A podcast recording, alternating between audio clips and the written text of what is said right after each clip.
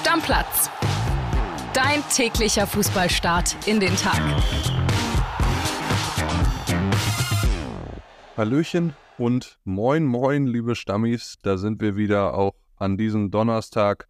Sind Kollege André Albers und ich für euch da nach einem langen, langen Fußballabend. Gestern endlich wieder schöner Live-Fußball. Vielleicht hatten es viele von euch gar nicht auf dem Schirm. Manchester City gegen den FC Sevilla um den europäischen Supercup. Und wir haben es geguckt, mein lieber André. Ja, das Spiel war jetzt auch nicht so der Megakracher, fand ich. Also da muss ich dir mal ganz ehrlich sagen, da war ich froh, dass es keine Verlängerung gab nach 90. Ja. Sondern direkt Elfmeterschießen. So ging es mir allerdings auch. Ich hatte dir zwischendurch schon geschrieben, das ist eine beschissene Woche, weil es so viel Fußball und vor allen Dingen so lange gibt. Darauf war ich nach der langen Sommerpause noch gar nicht wieder eingestellt. Jetzt freue ich mich immer ein bisschen mehr. Am Ende der regulären Spielzeit war es ein 1 zu 1. Palmer hatte ausgeglichen für Man City und dann ging es direkt rein ins Elfmeterschießen und der letzte Schütze von Sevilla hat das Ding halt verkloppt. Sevilla, ja, damit verloren das Ding. Äh, City war irgendwie der Favorit, schon natürlich. Und für City muss man ja sagen, nachdem sie im Elfmeterschießen im Community Shield gegen Arsenal verloren haben, jetzt die Wiedergutmachung. Ja, die waren auch alle sehr souverän geschossen. Also ich sag mal, bis auf Good bis auf den letzten Schützen, waren die wirklich ah, okay, Walker hat noch ein bisschen gezittert, aber sonst unhaltbar. Da muss man sagen, da haben wir schon ganz andere Elfmeterschießen gesehen. Ja, Pep hatte ein bisschen durchgemixt bei City. Guardiola hat das Startelfdebüt gegeben. Ne? Akanji ist dann nach links außen gerückt. Immer noch eine sehr, sehr geile City-Mannschaft. Boah, auch ohne De Bruyne. Ja, aber werden die merken. Ne? Hast du gestern auch schon so ein bisschen, fand ich, Gündogan weg, De Bruyne weg. Da, äh, da merkst du schon, da fehlt ein bisschen was. Ja, mal gucken, zu was es am Ende der Saison für City reicht. Gut, liebe Stammis, dann habt ihr jetzt schon mal so ein kleines Gefühl bekommen, wie es dann ab dem Wochenende wieder läuft. Viele aktuelle Spiele stehen an, wenn wir natürlich drüber reden. Und äh, wir haben uns ja die letzten paar Tage so ein bisschen gefragt, mein lieber André, wer steht denn da bei den Bayern im Tor? Und ich sag mal so, der FC Bayern München, gestern gab es ja den Sportausschuss, der hat wieder getagt. Die Elefantenrunde mit Hoeneß, mit Rummenigge, mit Tuchel, die ganzen die die Transfers zu verantworten haben aktuell. Und die haben eine überraschende Entscheidung getroffen. So, und jetzt lass uns doch mal reinhören, was da besprochen wurde. Nico Linner, unser Bayern-Reporter, hat eine Sprachnachricht geschickt. Bin sehr gespannt. WhatsApp ab. In den letzten Wochen, das wisst ihr, wurde ja ganz gezielt nach einer neuen Nummer 1 gesucht, also nach einem Torwart, der stark genug ist, um Manuel Neuer so lange 1 zu 1 zu ersetzen, bis er wieder von seiner Verletzung zurückkommt. Die Bayern planen jetzt um haben eine Grundsatzentscheidung getroffen und die lautet eben nicht mehr nach dieser Nummer 1 zu suchen, sondern nach einer Nummer 2. Hintergrund ist der Entschluss, auf Sven Ulreich zu vertrauen. Man ist sehr zufrieden mit seinen jüngsten Leistungen im Training, weiß auch, was man an ihm hat, was das für ein für solide Torwart ist aus den letzten Jahren. Dazu kommt, dass man intern auch recht zufrieden und zuversichtlich ist mit den Fortschritten, die Manuel Neuer in seiner Reha macht. Das alles zusammen hat die Bosse zum Schluss kommen lassen, dass es besser ist, nach einer Nummer 2 zu suchen, einem Keeper, der sich hinter Ulreich einreiht und im Fall der Fälle quasi einspringt, wenn der mal irgendwie ausfällt. Da Bayern ja aktuell als Nummer 2 bloß den jungen, talentierten Ritzi Hülsmann hat, braucht man diesen Torwart und äh, will weiter suchen, aber eben nicht mehr diese Nummer 1, sondern ein Regal darunter. Also Planänderung bei Bayern. Tja, Kili. Also, ich finde es so verrückt und wenn diese Transferperiode, auch wenn der Harry Kane-Transfer am Ende gestemmt wurde, eins gezeigt hat, dann, dass so eine, eine Transfer-Taskforce, so eine Transfergruppe keine gute Idee im Jahr 2023 ist. Also diese Entscheidung, sorry, aber die hätte man doch schon vor Wochen treffen können. Ein Sven Ulreich hat man ja jetzt nicht erst seit gestern im Training gesehen. Also ist ja auch nicht so, als wenn er erst seit letzter Saison bei den Bayern spielt. Man weiß, was der kann und was der nicht kann. Manuel Neuer, okay, den Punkt lasse ich noch gelten, wenn er möglicherweise riesige Fortschritte macht. Aber jetzt machen wir uns mal nichts vor. Ne? Nicolina spricht die ganze Zeit von der Nummer 2. Die suchen jetzt eine Nummer 3. Wer macht das denn? Ja, so in etwa ist es, genau. So, also, Sie suchen jetzt halt den Vertreter für den Vertreter. Ja, aber wer macht denn das? Also ich komme mal aufs Gehalt an, klar, bei den Bayern, ist, ist ja keine Frage. Aber wer wenn, wenn wir jetzt mal davon ausgehen, dass dadurch, dass sie keine Nummer 1 suchen oder 1b, äh, wie man so schön sagt, das Neuer jetzt nicht mehr so super lange weg ist, so, wer macht denn bitte Nummer 3? Also mir fallen auf Anhieb gar keine Namen ein, Nee. weil du äh, sprichst ja auch das Anforderungsprofil ganz klar an. Ich bin gespannt, ob die Stammis da mit ein bisschen Überlegungszeit jemanden haben, gerne dann an Stadtplatz-Handy schicken oder bei uns an Instagram. Ich sag dir ganz ehrlich, das ist so nochmal eine volle Bratpfannenseite gegen Bratzo und Olli, die ja damals Jan Sommer geholt haben, weil sie Sven Ulreich es nicht zugetraut haben. Ja. Die anderen scheinen es ihm jetzt irgendwie zuzutrauen. Ich muss aber auch ganz ehrlich sagen, diese ganze Causa Neuer, André. Also, wie weit wollen die Bayern denn Manuel Neuer noch in Arsch kriechen, beziehungsweise ihn Lob huldigen? Der Mann wird nächsten März 38 Jahre alt. Du musst doch jetzt mal anfangen, die Ära nach Manuel Neuer vorzubereiten. Das mit Nübel ist komplett in die Hose gegangen. Ja. Das mit Sommer eigentlich mehr oder weniger auch. Aber dass du Manuel Neuer nicht mal irgendwie seine Grenzen, der ist ja der Allmächtige. Der ist ja wirklich der Allmächtige im Verein. Der kann ja machen, was er will und es passiert nichts. Es passiert einfach nichts. Ja, ich, verstehe ich nicht. ich frage mich halt auch, also die müssen ja ein unfassbares Vertrauen haben, dass Neuer so wieder zurückkommt, wie er nicht vor der WM war, weil da war das auch nicht viel, oder bei der WM, sondern wie noch ein Jahr davor. Da bin ich mal gespannt. 100 Prozent, das, das, zu dem, das zu dem einen. Ich glaube auch, These von mir, wir werden Manuel Neuer doch viel, viel schneller im Tor wiedersehen, als wir es alle erwarten, weil doch, André, weil das Ganze, dass sie jetzt Sven Ulreich die Chance geben, dann sagen sie, ja, pass auf, das ist max maximal sechs Wochen, dann steht der Manu im Tor. Ja, muss, auch- muss. Muss, ne? Aber ist auch natürlich so eine Herangehensweise, die auch komplett nach hinten losgehen kann. Weil Manuel Neuer kann sich nach zwei Spielen ja auch wieder verletzen oder es geht nicht so, wie es sich alle erwartet haben. Oder er spielt auch nicht so, ne? Weißt du, was ich mich gerade frage? Und wie gesagt, da, dann machen wir gleich einen Deckel auf das Thema drauf. Die Frage auch an alle Stammis. Was würdet ihr eher machen? Stammtorwart in der zweiten Liga oder Nummer drei bei den Bayern? Das ist eine gute Frage. Ja, weil, weil über sowas reden wir doch jetzt, oder nicht? Ja, eigentlich ja. Also, bin ich gespannt, was da kommt. André, dann lass uns äh, zum, ja, vielleicht Meisterkonkurrenten Nummer 1 kommen. Morgen machen wir die erste Spieltagsvorschau der Saison. Freue ich mich schon sehr darauf. Auch da werden wir über Borussia Dortmund sprechen. Das wollen wir jetzt auch machen.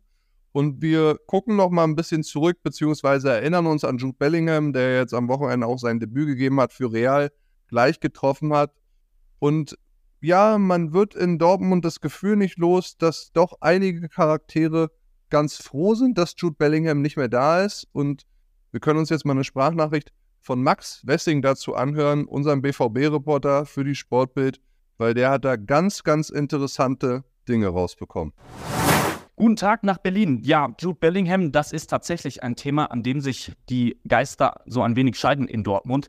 Auf der einen Seite, ja, überragender Spieler, keine Frage, der dem BVB extrem weitergeholfen hat auf dem Spielfeld. Jetzt kommt aber das berühmte Aber. Ganz unglücklich sind einige Mitspieler nicht, dass er zu Real Madrid gewechselt ist, weil es dann doch einige Dinge gab, die manche Spieler sehr gestört haben.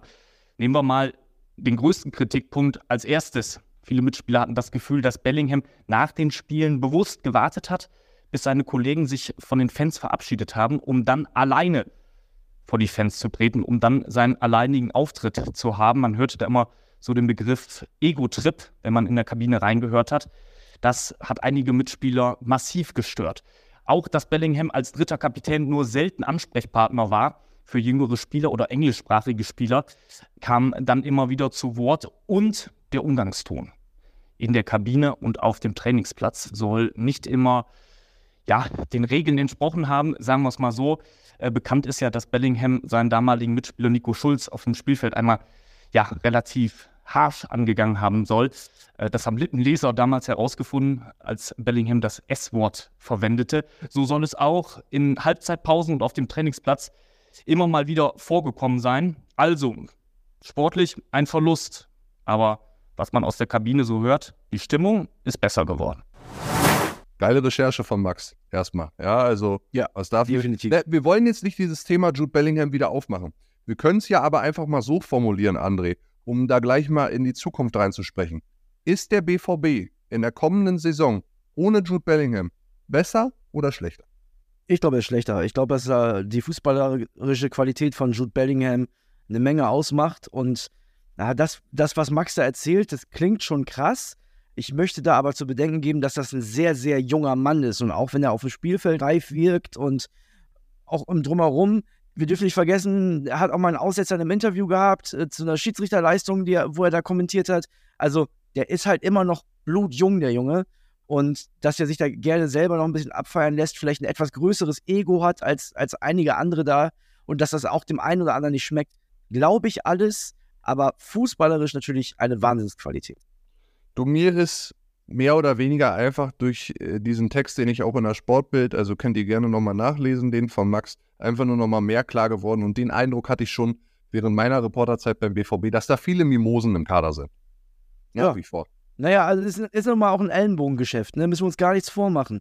Also ist einfach so und sicherlich möchte da auch der eine oder andere um seine Anerkennung kämpfen. Also von Marco Reus haben wir bis jetzt, bis zu dieser Saison nochmal gesagt, das ist der U-Boot-Kapitän.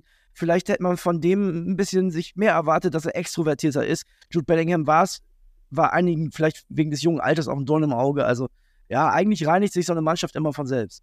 Ja, habt ihr jetzt nochmal ein paar Hintergründe erfahren? Wir werden dann wirklich sehen ab Spieltag 1, ob der BVB ohne Jude Bellingham sportlich besser ist oder eben schlechter. Ganz kurzer Hinweis: heute Bundesliga-Blitzvorschau mit Jörg Weiler ab 12 Uhr. Ja, da dann gerne reinhören, ist die vorletzte Bulli-Blitzvorschau. Bevor es losgeht, dann morgen nur noch die über die Bayern und dann starten wir rein in die Saison. Ich hab Bock. So, André, dann lass uns mal einmal kurzfristig von der ersten in die zweite Liga fliegen, nämlich zu Hertha BSC. Wir haben ja in den letzten Wochen immer mal wieder, gerade als das im Trainingslager passiert ist, über ja das Ding, was da passiert ist, mit Gersbeck gesprochen, dem Torwart, der, ja, dem die Hand ausgerutscht ist, nachts um halb vier, fünf, wie auch immer, ich weiß nicht mehr die genaue Uhrzeit. Ah. Jetzt geht es ja darum, sie haben Christen sind transferiert. Welcher Torhüter macht es jetzt eigentlich gerade? Sie haben die Nummer drei mehr oder weniger aktuell drin. Äh, Tjag Ernst, auch ein junger, junger Mann und Bernstein, der Präsident und das Präsidium und der Ältestenrat, die sind sich eigentlich einig, dass sie Gersbeck gerne begnadigen wollen, weil er auch ein Berliner Junge ist, gerade erst zurückgekehrt.